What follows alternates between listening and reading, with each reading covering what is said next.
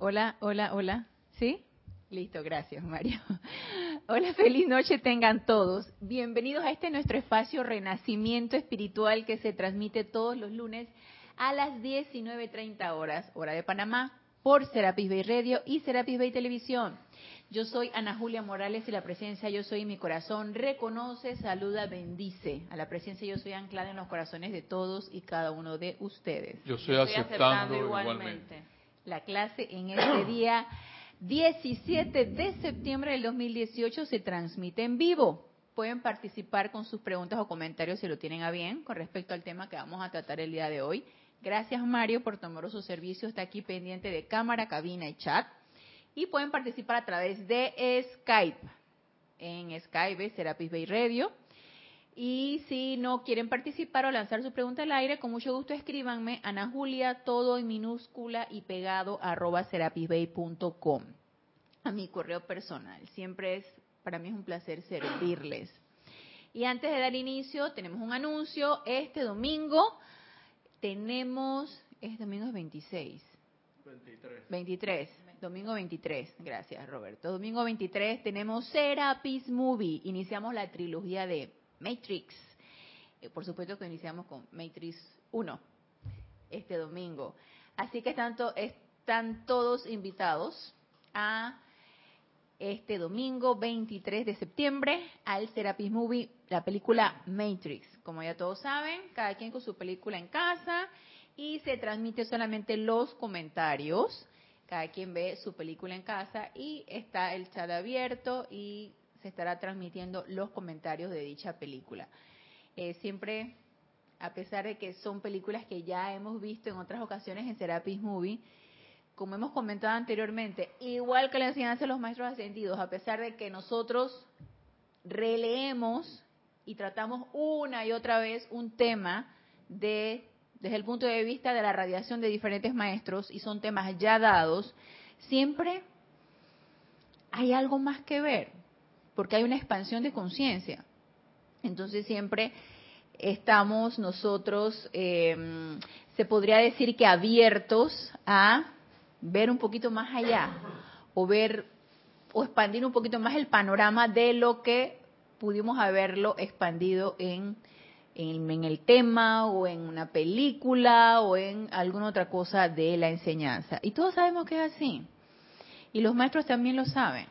Por eso descargaron esta enseñanza y por eso nos dieron los libros y nos han dado todo este periodo de tiempo y de años y años. Y no es de que para que no los leamos todos y no los sepamos de, de pe a pa la letra es para que lo pongamos en práctica, para que haya esa expansión de conciencia, para que lo comprendamos y de lo poco que comprendemos lo pongamos en práctica y lo realicemos. Entonces no tenemos que ser unos diestros, unos maestros y unos eruditas en la enseñanza de los maestros ascendidos. Yo pienso que aquí prevalece la comprensión. Así como cuando nosotros proyectamos un Serapis Movie, no es para entretener, es para que veamos la enseñanza que hay detrás de esto. Y de, Matrix, los que han tenido la oportunidad de verla, se aprende mucho. Es bien interesante esta película. Aparenta ser que hay ciencia ficción y que quién sabe qué. Tiene mucha verdad detrás de la apariencia de ciencia ficción, ¿no? Entonces los invito este domingo para que nos unamos a la película Matrix 1, primera película de la trilogía. Entonces, eh, bueno, ya no hay más anuncios que hacer. Continuemos con lo que hemos estado viendo en las últimas clases de los lunes y es acerca de las disciplinas. Disciplinas tan importantes que las comprendamos para poder llegar a esa obediencia iluminada, para poder llegar a esa obediencia a la voluntad de Dios, a la presencia yo soy. Pero todo requiere de un entrenamiento, todo requiere de un proceso, todo requiere de pasos y los maestros nos lo explican muy claro. No es que se nos va a dar así nada más y se nos va a caer de zarpazo las cosas y no se nos va a, a develar cuando ni siquiera estamos preparados para que se nos devele algo. Es importante esa preparación, es importante adquirir y comprender esas disciplinas. Ya hemos hablado de un, de un par, ¿sí? Hablamos de hablamos de la disciplina de aquietamiento, hablamos de autocontrol y la autocorrección. Y hoy quiero que traigamos un tema bastante relacionado, es que todas están relacionadas, ¿no? Pero un tema fundamental y que pareciera muy tonto. Es más, pasa desapercibido. Y tan desapercibido que ni nos damos cuenta cuando se nos desvía. Ya todos adivinaron qué puede ser, qué se nos desvía frecuentemente. A ver. Eh, hacer el llamado. Ok, esa puede ser una, sí. Se nos olvida frecuentemente, eso es cierto. La atención. Eso, Roberto. La atención. La disciplina de atención. Eso es algo que parece muy tonto y pasa bastante desapercibido. Y requiere de tanto entrenamiento, requiere de tanto autocontrol y de tanta autoobservación que llega a ser realmente una disciplina, porque es, como diría el amado Maestro Ascendido Serapis Bey, es la aplicación mecánica de la ley, porque estamos nosotros aplicando la ley que es esa de ahí donde pongo mi atención, ahí estoy yo. Entonces, ahí donde estoy yo, pues ahí eso es lo que incorporo a mi mundo emocional y a mis vehículos inferiores. Entonces, por eso es tan importante estar en esa autoobservación de dónde está nuestra atención. Y seguimos con la radiación del amado Maestro Ascendido Saint Germain en el libro Pláticas del Yo Soy. Y este libro, luego que nos habla de la autoobservación y la autocorrección, a pesar de que el título, yo cuando lo leí, yo dije que me voy a saltar esto. yo no sé, uno tiene como esas ideas, ¿no? De, lees de repente el título y que no, esto no, lo salto, mejor me paso a otra. El título en la página 59 dice Magos Negros y la Atención. Entonces cuando yo leí, dije, me voy a saltar esto.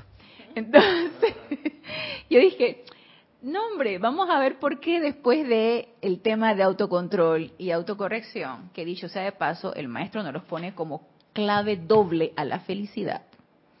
Y lo, y lo explicamos en la clase pasada acto seguido viene magos negros y la atención. Entonces, mire lo que nos dice, porque es muy interesante lo que nos dice el maestro aquí. Nos dice, el que en el mundo haya magos negros, y no tiene nada que ver con la piel, por favor, no tiene nada que ver con el color de la piel, no se está refiriendo a eso el maestro. El que en el mundo haya magos negros, ciertos hijos de Dios, entonces pone rayita, ¿no? Cierto, da la explicación ¿A qué se refiere con magos negros? Ciertos hijos de Dios que están orientando mal la pura energía electrónica de la presencia yo soy y contaminándola. Entonces, si se dan cuenta, esta explicación que nos da el maestro con respecto a magos negros es bien amplia.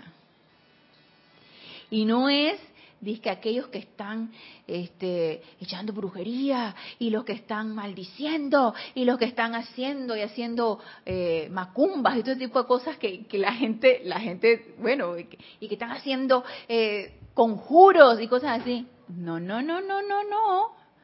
Él ni siquiera se está refiriendo a eso, ni siquiera ha tocado el tema y los, el, espiritismo y todas estas cosas que este mundo de apariencia nos invaden, pues, nos invaden con este tipo de, de, energía, de circunstancias, de acciones, sí, que se llevan a la práctica, acciones que las hay personas que llevan a la práctica, pues.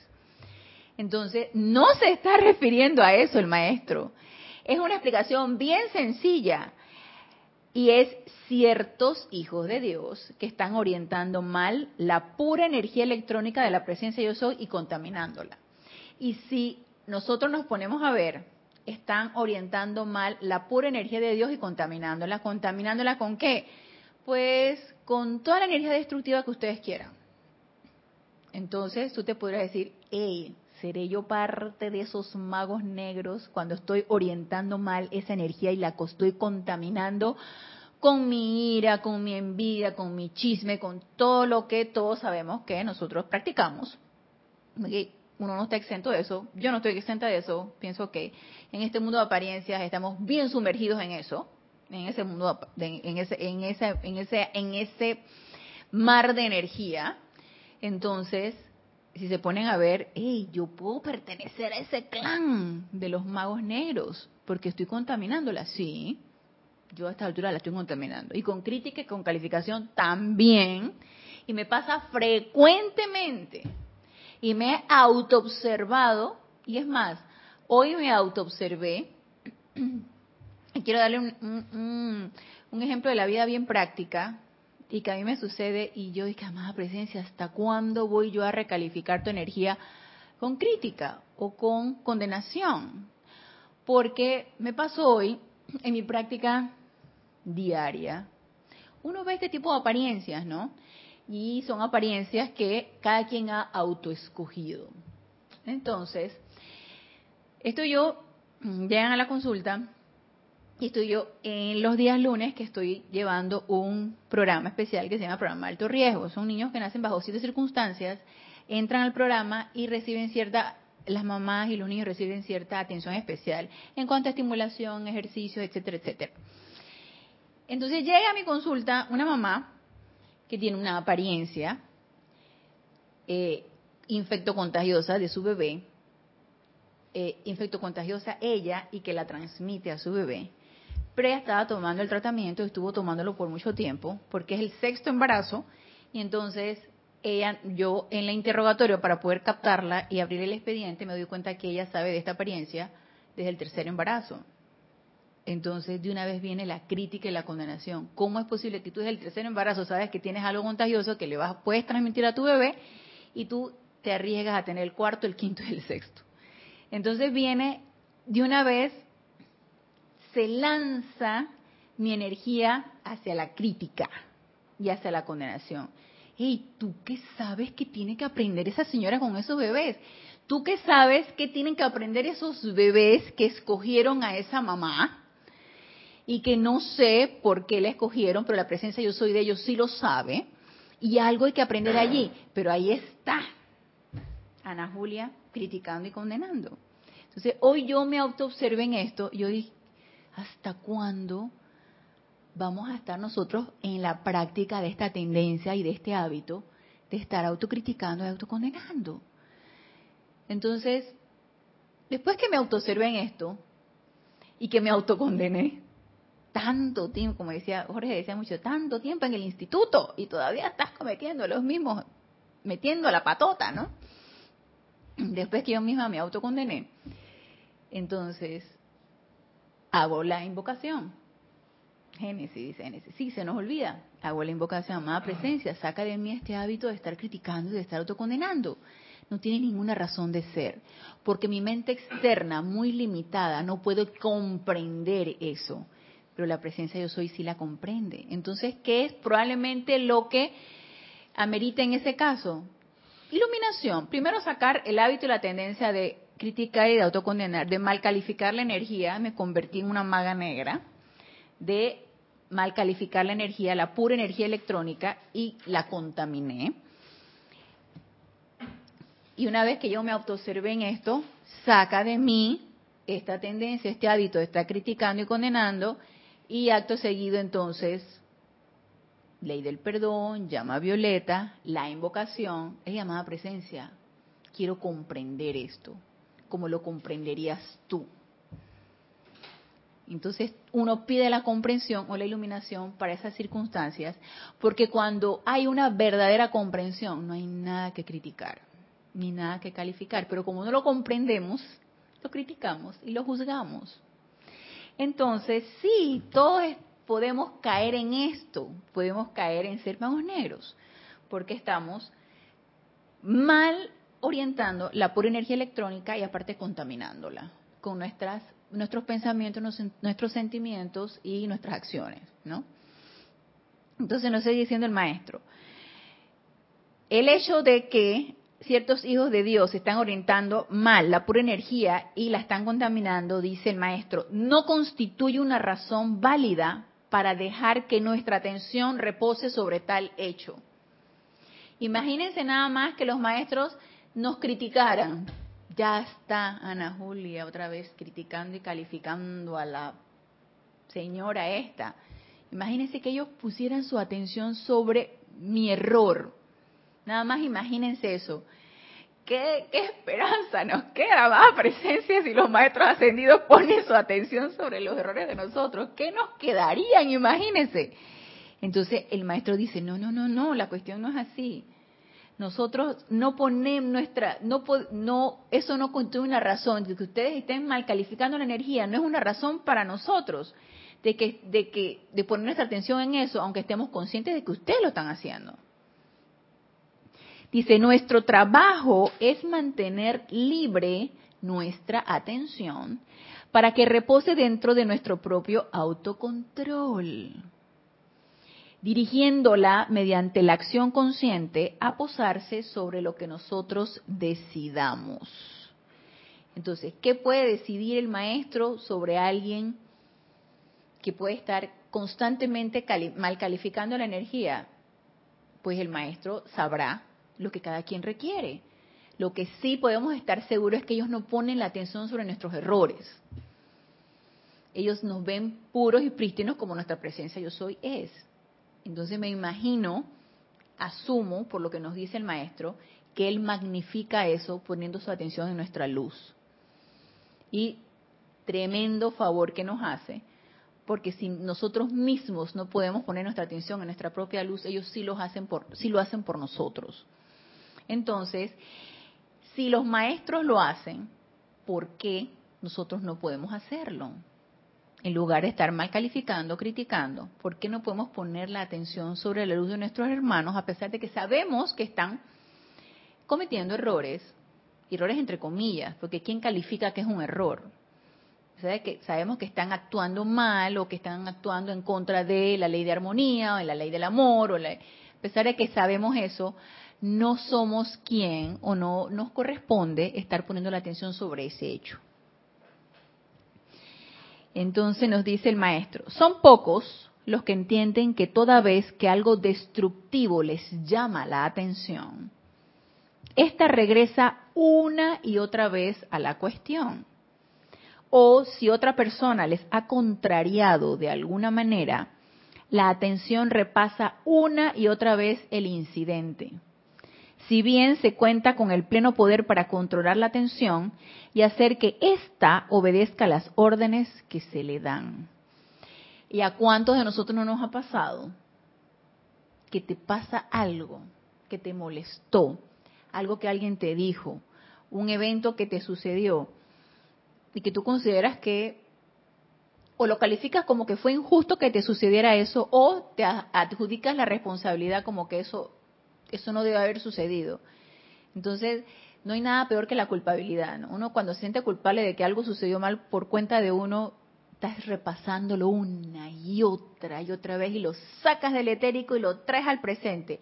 Y pasa el día siguiente, vuelve y lo sacas del etérico y lo traes al presente. Y pasa una semana y lo sacas del etérico y vuelve y lo traes al presente. Entonces es una repasadera de toda esta situación destructiva y dice el maestro, ¿y qué, estás haciendo?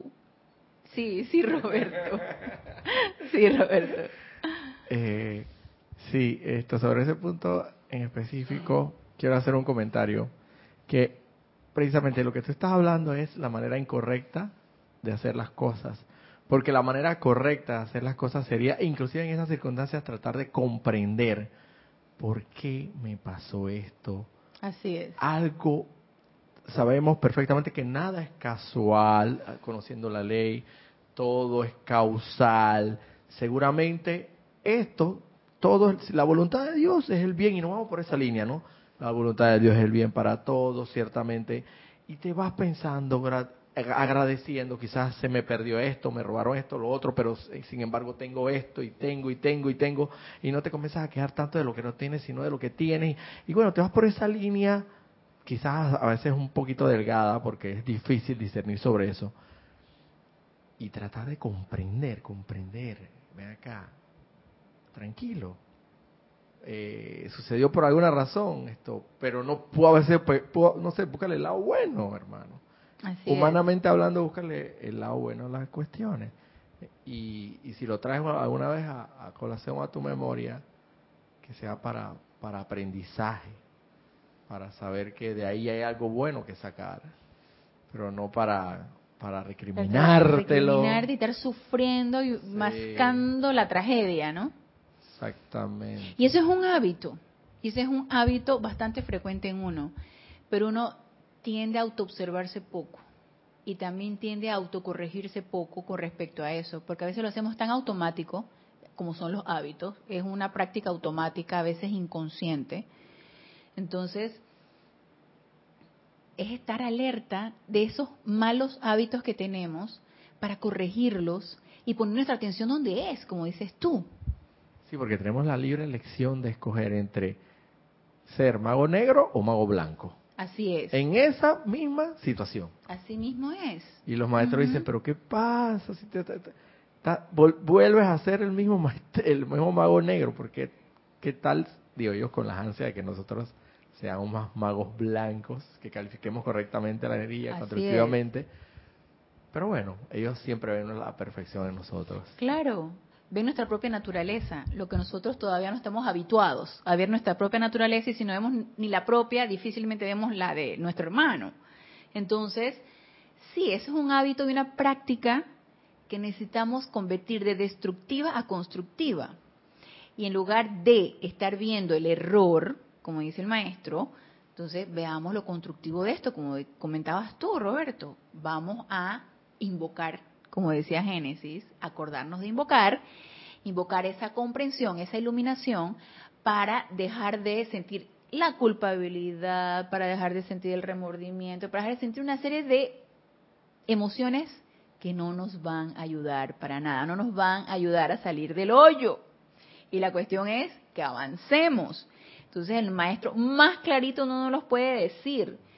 Dice algo que les llama la atención, algo destructivo que le llama la atención y ponemos nuestra atención allí, regresa una y otra y otra vez a nosotros y nos salimos del bendito carrusel. Estamos dando vueltas y vueltas y vueltas en el bendito carrusel y no nos bajamos del carrusel.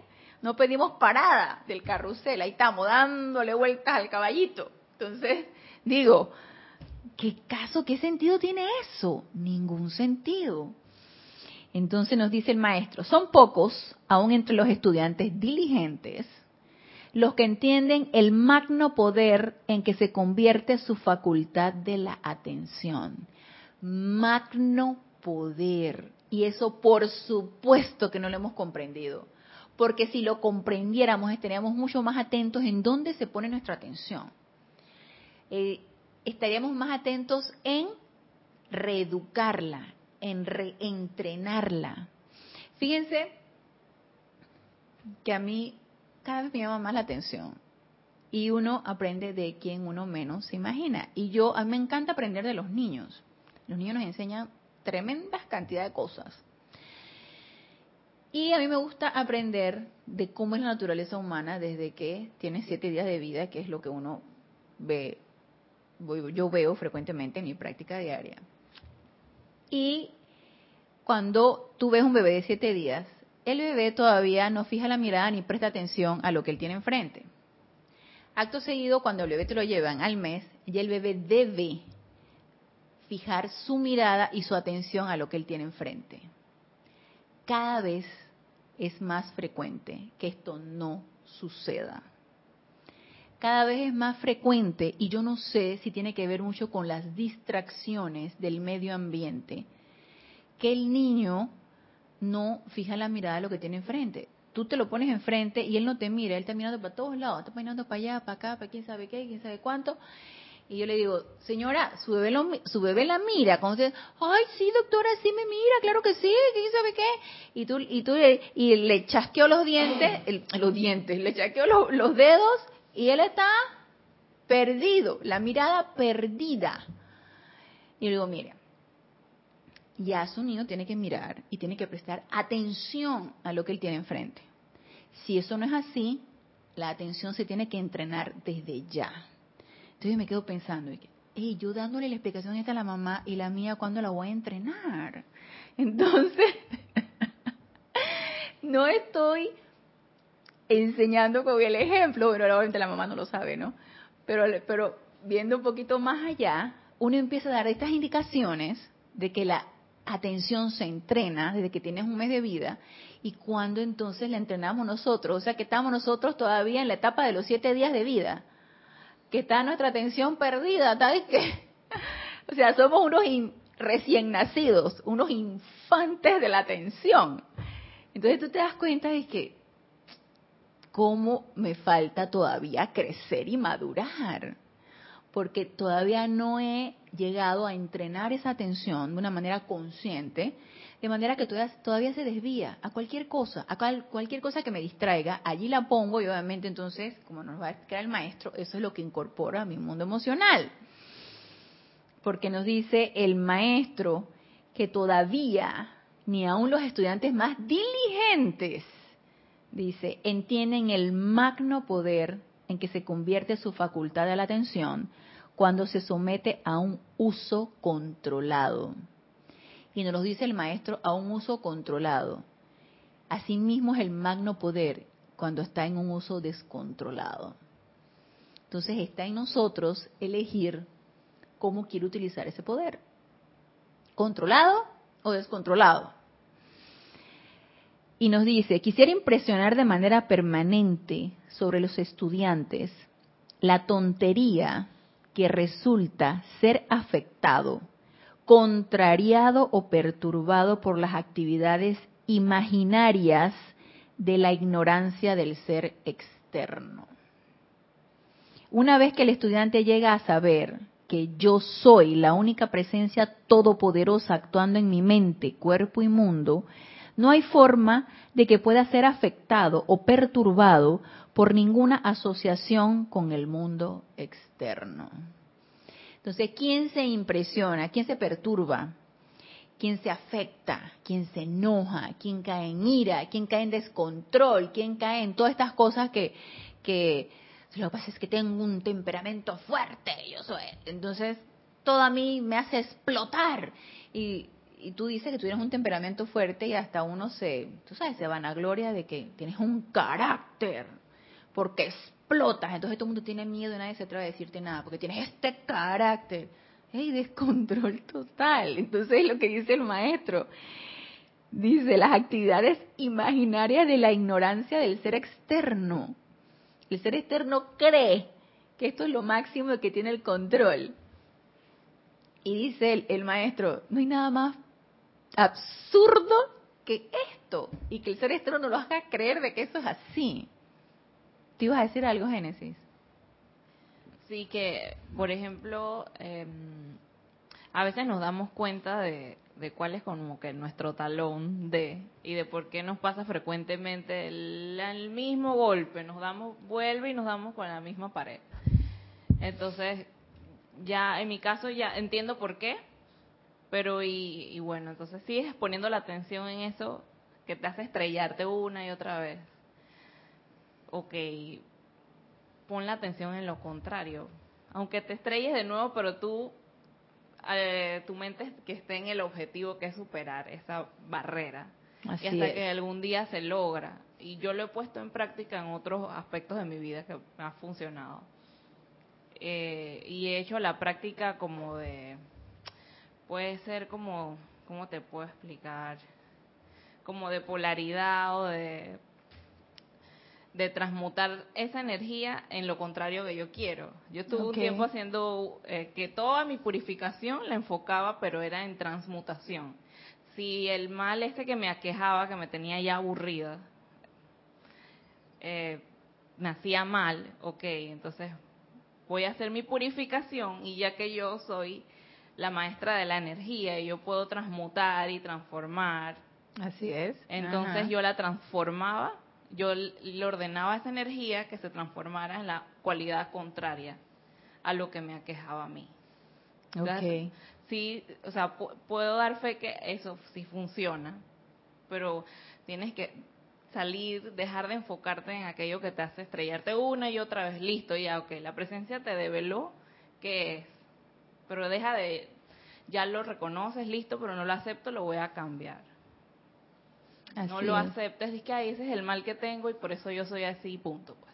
Así es. Y es que es tomar la decisión, es tomar la decisión a no seguir aceptando todas estas sugestiones que nos, nos ponen, de que la vida es un mar de lágrimas, de que venimos a este mundo a sufrir, de que el amor duele, y de que cómo duele amar, y, y, o sea, todo este tipo de cosas que son sugestiones aprendidas de otras personas, del medio ambiente, del sitio donde tú creces, y llegan a impresionarte a ti y se llegan a incrustar tanto en tus ideas, en tus conceptos y en tu cuerpo emocional que te lo creíste.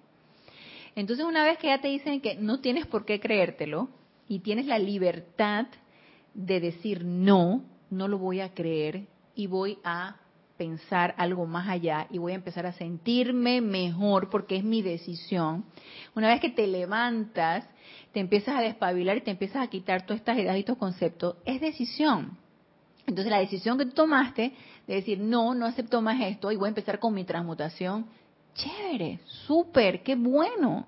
La cuestión entonces es mantener la constancia de que esto sea así y no quedarse uno dormido de un lado cuando ya te empiezas a sentir bien, que es la tendencia del ser humano, ya las cosas van mejor, entonces te empiezas a dormir, empieza ya, ya, ya ni tus ronquidos te despiertan de lo que está uno dormido hasta que viene otra estremecida, entonces ya te empiezas a despabilarte y que, uy, me quedé dormida, otra vez está sucediendo, ¿no?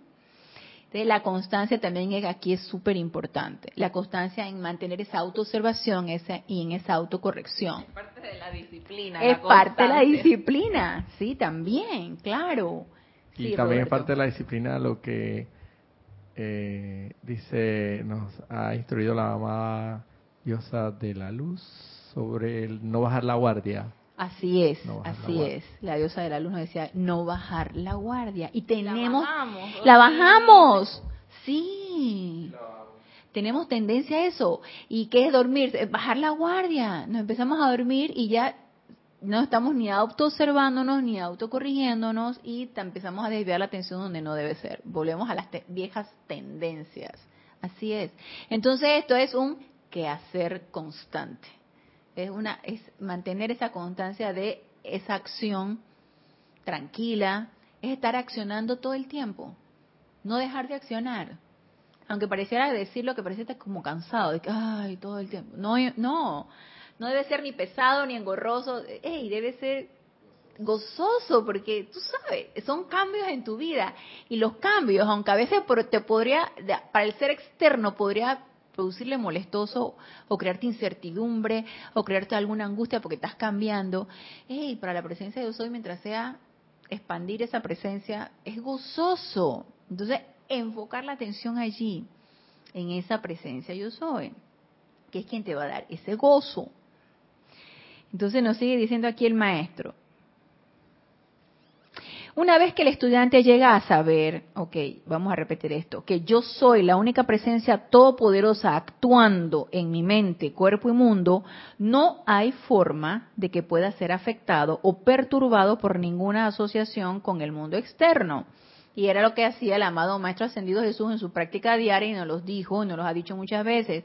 A mí no se me ocurría salir de mis aposentos si antes yo no me anclaba en el todo poder de Dios de manera que nada externo me pudiera perturbar ni pudiera hacerme dudar de absolutamente nada, solamente anclado en ese poder, nos decía el maestro. Y eso nos corresponde a nosotros también, porque imagínense, apenas te levantas y vas a tus actividades diarias, te enfrentas con toda esta la vorágine de, emociones y de, de, apariencias y de energía y de una serie de cosas que uno es susceptible y vulnerable a perturbarse, claro que sí. Entonces nos dice el maestro, con este entendimiento o dándole voluntariamente la atención a esta gran verdad, pronto encontrará el individuo una paz, una felicidad y un autocontrol operando a su alrededor, hasta tal punto que ninguna condición externa comentario desabrido o perturbación de sus asociados alterará su persona, su mundo o sus asuntos. Y yo les voy a confesar que algo que a mí me molestaba tremendamente era que si por alguna circunstancia, y llegó a ser, y creo que los comenté ya en, clases anteriores, que eh, en, en algunas circunstancias tuve que dar yo ciertas explicaciones de, por ejemplo, cuando antes teníamos actividades que requerían de eh, tomar algún día laboral, por ejemplo, o tomar, si había algún día libre, que acá los días libres se podría decir un poquito larguitos, son Semana Santa, días patrios, días de carnaval. Entonces, si por alguna razón se hacía alguna actividad aquí en el grupo de Serapis y requería tomar, no sé, la mañana de un día que era laborable, entonces yo tenía que dar ciertas explicaciones a mis coordinadores de que yo estaba en, alguna actividad que yo tenía que, que, que tomar esa mañana para que me dieran permiso. entonces, por una u otra razón se llegó a saber que estaba yo en esta actividad. Y no había al principio nada que me diera más coraje que la burla. Porque, y yo no sé por qué, por qué hay tendencia a burlarse, no me lo pregunten. Pero, ¿será la burla hacia algo que les parece diferente? Puede ser. Yo, yo, yo todavía he querido comprender el por qué. Y pienso que es porque las personas no lo comprenden. Entonces no comprenden por qué uno quisiera estar tres, cuatro días en una actividad desde la mañana hasta la noche,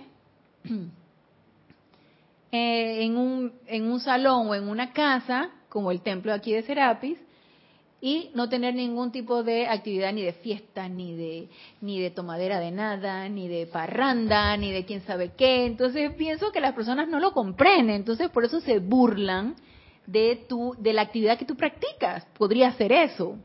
Sí, Roberto. Y aquí la máxima actividad que es la expresión plena de ese son ocho días de oración. Así es. que en plena Navidad, en pleno diciembre, en pleno Año Nuevo, donde todo mundo está en la en lo que sea, pero tú sabes, pura actividad y, y no necesariamente de la más Sí, de la más sana posible. De Navidad y las fiestas de Año Nuevo. ¿Quién puede comprender en su cabeza que tú quieres venir aquí a encerrarte todo el día, por ocho días, Madre Santa, incluyendo Navidad y Año Nuevo? Así es, así es.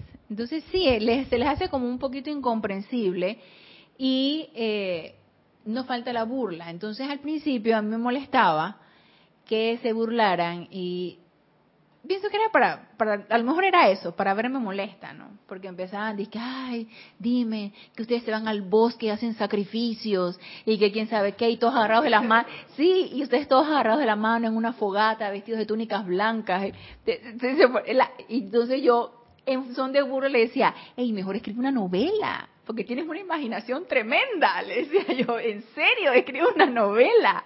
Ay, me gustaría verte por un huequito, Ana Julia, para ver, para verte en túnicas en el bosque. Y yo, ¿y qué? y al principio a mí me molestaba, o por ejemplo que me dijeran, tú vas a, a, a, comer carne el día que te encerremos en un cuarto y te dejemos con hambre toda una semana y luego te metemos una gallina en el cuarto. O sea, cosas así, ¿no? Gama, sí, en serio. Colegas, compañeros que se ponen en eso. Entonces tú te, tú te quedas pensando, ¿por qué? O sea, no sé, o sea, a lo mejor te ven que no comulgas con ni con sus ideas ni con lo que hacen, entonces empiezan a molestar. Y había algo que a mí me molestaba, era eso, hasta que yo me quedé pensando, ok, no lo comprenden entonces no hay por qué molestarse, no hay comprensión y yo lo que puedo hacer es invocar esa comprensión, esa comprensión hacia lo que ellos consideran que es diferente. De esa no comprensión de parte de ellos, tú tienes que ser comprendedora. Así es, tengo yo que comprender, exactamente, necesito yo comprender entonces. Y necesito entonces invocar esa comprensión directamente de esa presencia. ¿Para qué? Como dice el maestro aquí, para que ninguna condición externa comentario desabrido o perturbación de sus asociados nos altere ni a nuestra vida ni a nuestros asuntos. Entonces, eso requiere un tremendo autocontrol. Y eso es una disciplina. Apenas me estoy autoobservando que me estoy enojando. Eh, eh, eh, por favor. Por ahí me dice un, compañero de trabajo, hey, pero Y pero tú, tú qué eres allá, tú ya, ya eres, ya tú debes ser como pastor por allá, algo así. Dije, ¿qué rango tú tienes allá? Ya tú, ya tú debes estar dando sermones y todo. Y ven acá, y, y, y, yo veo que tú, que tú vas todos los miércoles allá y los fines de semana que hablas de todo eso y, y tú no compartes aquí la palabra. La eso no es así. Eso no es así. ¿Tú cuándo me vas a compartir una palabra a mí? Para saber, no sé, tú sabes, ¿no? Ajá, ajá. ay, bendito. Bueno, comprender. Comprensión. Necesitas comprender a tu hermano, claro que sí. Necesitas comprender el, comprender el motivo detrás del cual se comportan de esa manera. Entonces, invocar esa comprensión, uno, hacia, hacia tu hermano, ¿no? Y, eh, y también una vez que uno irradie esa comprensión hacia ellos, y la única manera de poder irradiar esa comprensión es irradiándoles amor, ellos pienso que finalmente van a llegar a comprender. Entonces nos dice aquí el maestro, tan pronto como el individuo cae en la cuenta de que en realidad tiene el control de su propio pensamiento creativo, poder y sentimientos, sabe entonces de manera categórica que puede precipitar a su uso visible o traer a su uso desde el externo donde ya ha sido creado, lo que sea, sobre lo cual sostenga firmemente su pensamiento creativo y sentimientos. Y eso nos lo dice con respecto a la atención. Si yo fijo mi atención sobre algo, obviamente eso mismo es lo que yo voy a traer a mi mundo y eso mismo es lo que voy a precipitar. Pero nos lo explica y todavía tenemos chance de que nos lo explique mejor un ser que yo amo, el gran director divino. O sea, lo amo con locura y pasión desbordada. Al gran director divino. Descontrolada. Descontrolada, sí. Todavía no he encontrado ese autocontrol en esta pasión que yo tengo al gran director divino. Y aquí en el libro Discursos del Yo Soy del Gran Director Divino, en la página 105, él nos explica acerca del poder de la atención. Y el gran director divino es un ser, a pesar de un ser que es un manú, él nos lo explica todo de una manera tan sencilla que no, no entenderlo desde el punto de vista intelectual es, es difícil. Entonces nos dice aquí él, déjenme asegurarles, mis amados, que su atención es realmente poderosa. Ya el segundo ser de luz que nos los dice. Nos los dijo el amado Maestro Ascendido Saint Germain, nos los dice el gran director divino. Su atención es realmente poderosa. Recuérdense esto cada mañana al despertar. Y abre comillas. En lo que ahora pongo mi atención, en eso me convertiré. Y quieren que les, yo les comente algo muy gracioso. Bueno, a mí en la mañana no me parece muy gracioso, pero ahorita les estoy comentando porque sí realmente es algo muy gracioso. Por lo general, en las mañanas, cuando me levanto, adquiría el hábito de dar las gracias, porque me desperté, porque estoy respirando, porque tengo la oportunidad de- de ir a un lugar a laborar, porque últimamente me despierto, estoy cansada, no me quiero levantar, me siento cansada, me duele el cuello. Entonces yo misma me autoobservé y que, ¿y qué te pasa? Y cuando leo esto que me dice el gran director divino, en lo que ponga mi atención, en eso me convertiré. O sea, me voy a convertir en un gran dolor, en un gran cansancio, porque en eso estoy poniendo mi atención.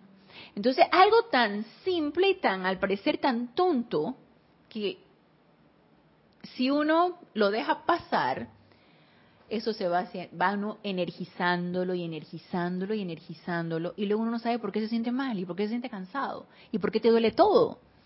Entonces tú dices, amada presencia, pero ¿por qué me siento así? Ey, pero te da la presencia yo soy, que tú no te estás dando cuenta dónde estás poniendo tu atención. Entonces, autoobservación y autocorrección y autocontrol.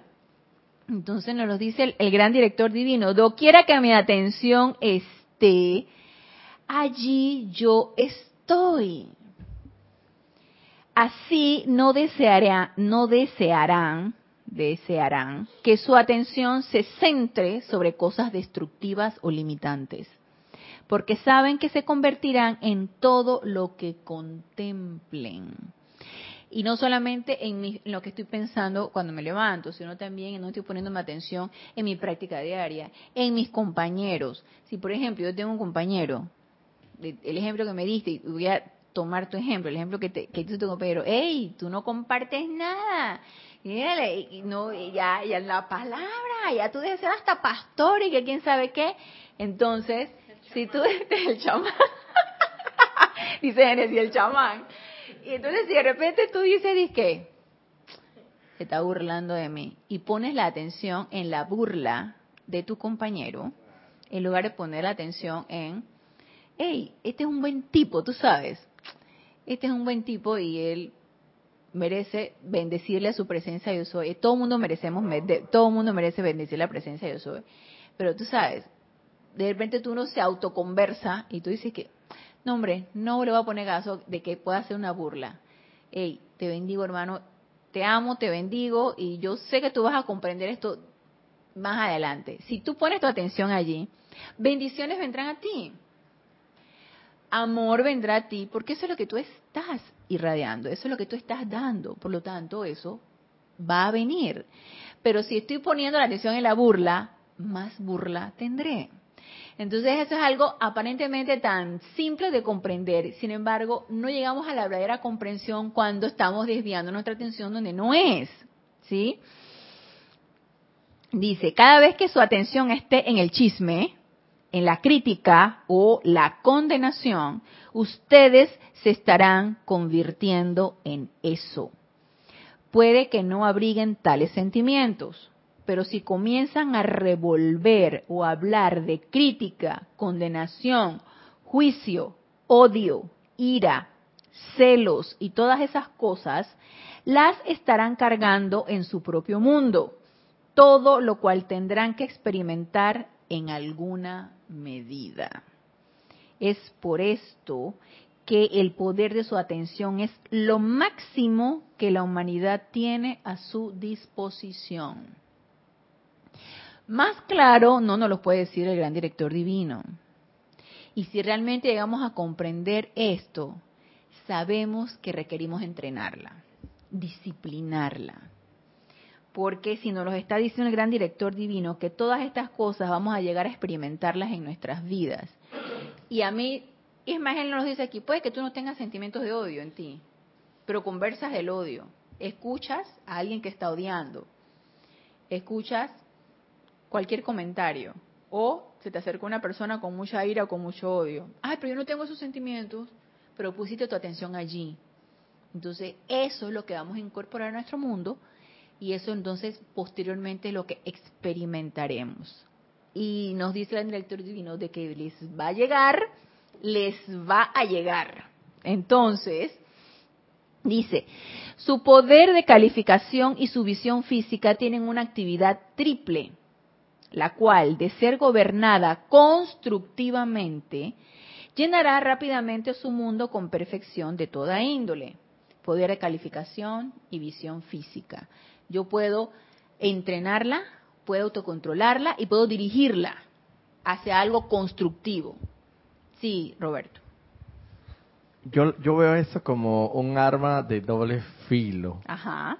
Porque si bien nos dice ahí desde el aspecto, entre comillas, negativo, donde pones tu atención destructivamente, ya sea que como bien tú mencionaste el ejemplo de que no, si bien no mm, creemos que no tenemos sentimientos sobre el odio, pero estamos escuchando el odio y todo esto y nos conectamos con eso, ponemos de una, o en mayor o menor medida nuestra atención allí.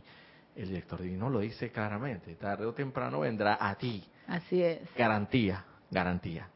100%, Sí. cer- certificado. La ley es la ley. Así es. Claro que nosotros, claro, contamos con Las herramientas, sabemos que la llama violeta y bueno, podemos Sí. minimizar eso y todo lo demás, pero bueno, es una ley garantizada.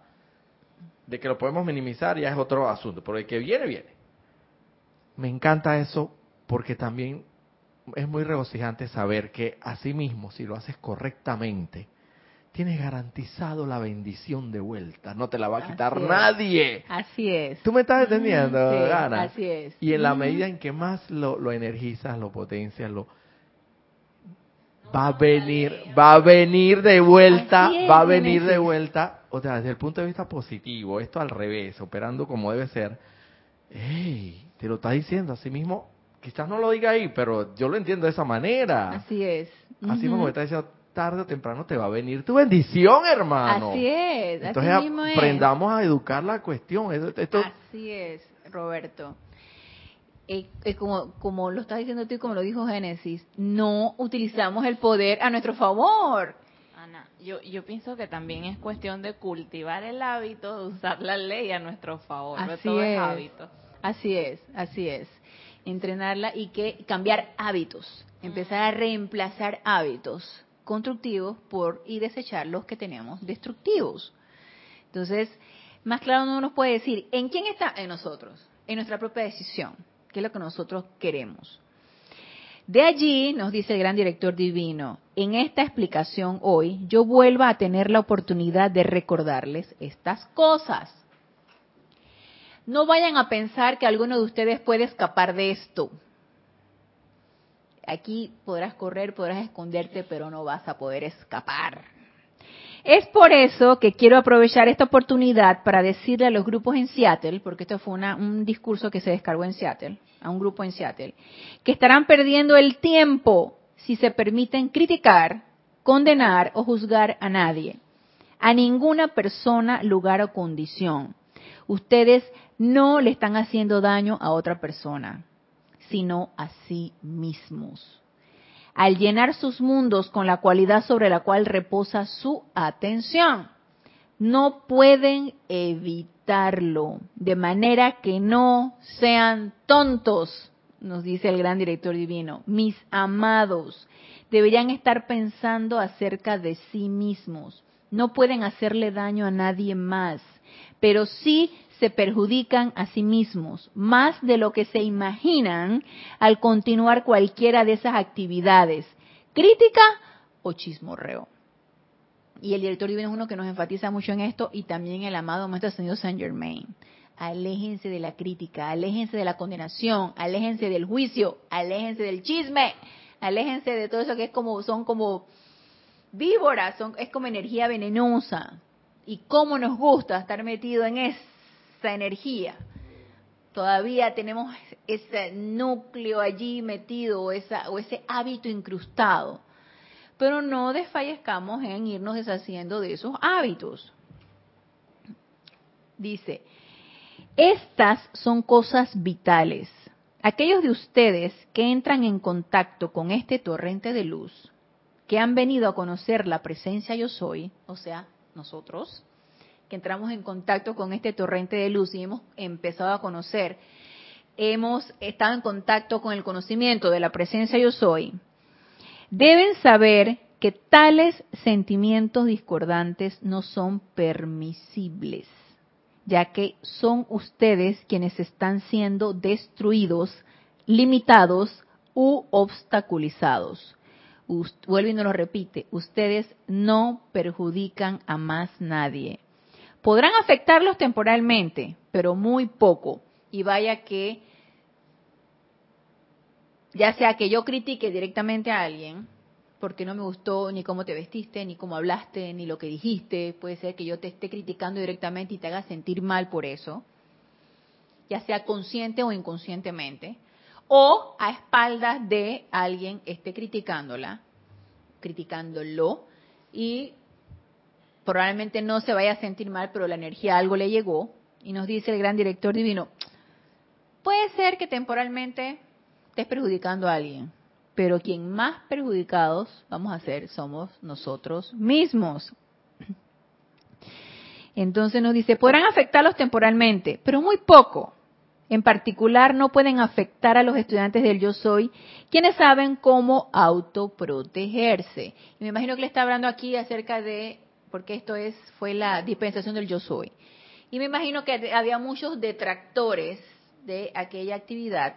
Entonces, había también mucha crítica, mucha cuestión, muchas apariencias en una actividad de luz que obviamente no los explican los maestros ascendidos cuando hay este tipo de actividades o cuando hay cualquiera de nosotros irradiando luz, siempre vamos a revolver todas las energías discordantes que vienen en contra de esto.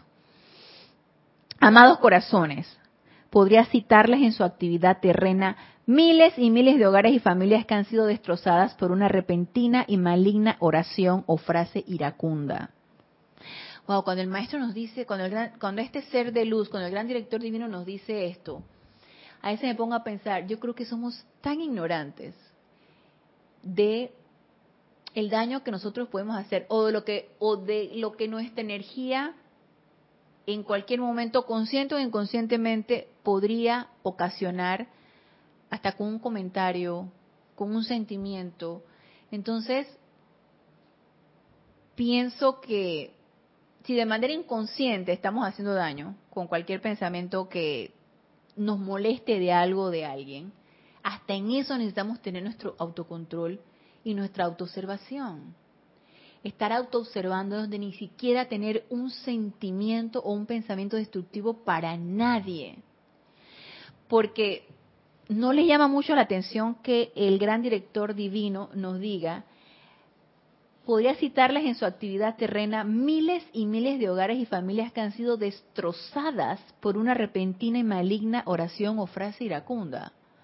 Entonces ahí cuando el, gran director divino nos dice esto, yo me pongo a pensar, hey, tenemos un poder que no tenemos ni idea ni de lo que de lo que tenemos ni cómo lo estamos utilizando.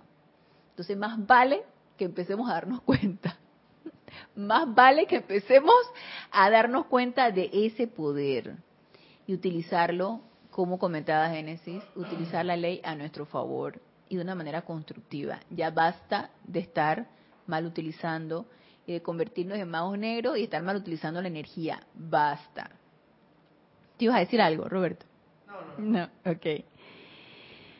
Nos dice, oh, Así como ustedes valoran sus vidas, amados de la luz, nunca se permitan decir una palabra hiriente acerca de otro de sus prójimos. Nada más a eso, una palabra hiriente. No se permitan decir una palabra hiriente acerca de otro de sus prójimos. Algún día tendrán que encararlo. Ahora, en la acometida de la gran luz cósmica en el mundo externo, lo cual se está dando cada vez más rápido, no tendrán mucho tiempo para escapar. Y no es que nos esté amenazando, no, nada más nos está dando unas pocas cachetadas para que despertemos. Yo no lo siento así, de que el gran director de libros se puso teso. No, yo siento que nos está dando, tú sabes, como una sacudida. ¡Ey! Despierten, despierten, porque ustedes estudiantes de la luz ya no se pueden dar el lujo de esto ya no nos podemos estar dando el lujo de esto. Entonces, yo les quería traer algo que nos dice el amado Mahashohan de esto, pero lo vamos a tener que dejar para la próxima clase porque ya se acabó el tiempo. Así que con estas palabras del gran director divino y acerca de esta disciplina de atención, hay mucho que practicar, hay mucho que experimentar en nosotros mismos, hay mucho que poner en práctica. Entonces, yo los invito, yo los exhorto a que tomemos conciencia de esto y empecemos a poner en práctica todas estas disciplinas. Y la atención que parece algo tan aparentemente insignificante, ya nos los han dicho el amado Maestro San Germain y el gran director divino. Tenemos mucho poder. Y es uno de los grandes poderes que tenemos, la atención. Pero no poder hacia afuera, sino poder hacia nosotros mismos. Tanto constructivo como destructivo. Entonces, ¿qué es lo que queremos para nosotros? Eso cada uno de nosotros necesitamos preguntárnoslo. ¿Qué es lo que yo quiero?